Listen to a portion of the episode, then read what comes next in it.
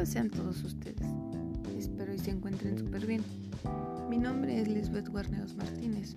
Soy estudiante de la Universidad de Insurgentes. Yo curso la licenciatura en Pedagogía en el módulo en línea. Bueno, pues yo les estaré hablando sobre el tema de un modelo de aprendizaje. Pues como bien sabemos, o les haré saber que aprender es uno de los principales procesos que permiten a la mayoría de organismos eh, ser capaces de adaptarse o los cambios que pueden producirse en el entorno, así como responder de manera favorable a los distintos tipos de estímulos que podemos encontrar. Aprendemos cómo reaccionar, qué nos gusta y qué no, qué es cada cosa, qué supone para nosotros o incluso cómo funciona el mundo. Bueno, pues el modelo que les hablaré es el de modelos conductuales o conductistas.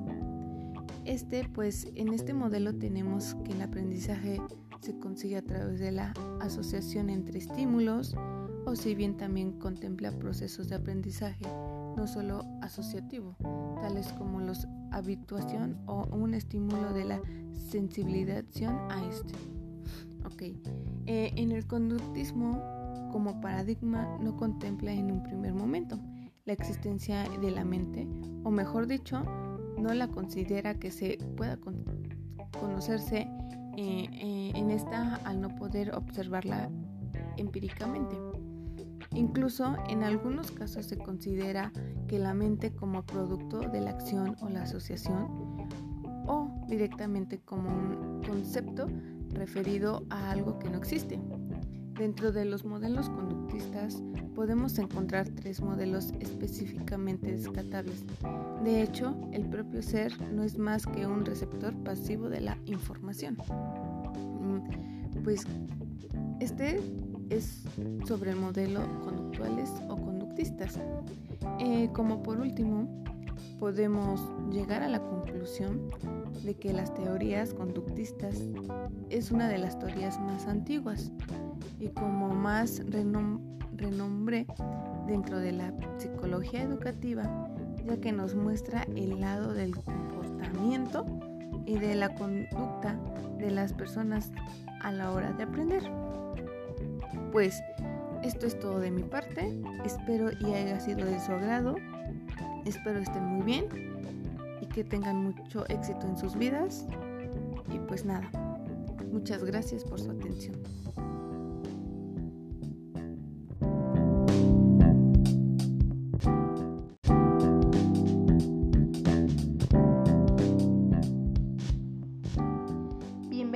Sean todos ustedes. Espero se encuentren súper bien. Bueno, pues mi nombre es Lisbeth Guarneros Martínez.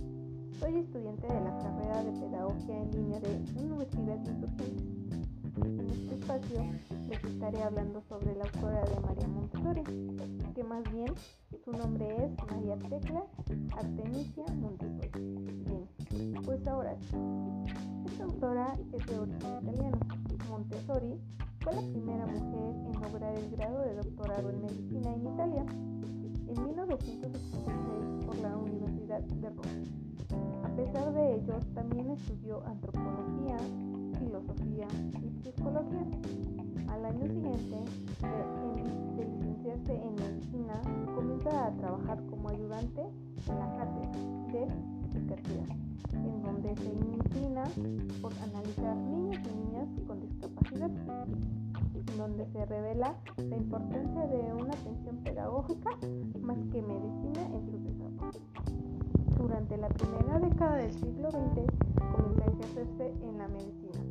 Sin embargo, su compromiso y activismo social va tomando inercia interesándose cada vez más por la población desfavorecida de su entorno.